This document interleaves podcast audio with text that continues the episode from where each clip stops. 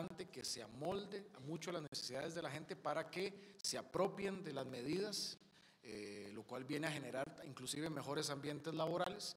Y entonces hemos dado este plazo para generar la implementación eh, que creemos es la mejor forma entonces de que, de que, se materialice, también aprovechando un poco el impasse de clases eh, y bueno, para, para que sea efectiva y una vez que se eche a también que se haga la evaluación. Hay que repetir, eso es algo que no se ha generado antes, no se ha hecho antes. La lógica, y mucho nos dice que tiene un impacto positivo, pero queremos medir y queremos evaluarlo.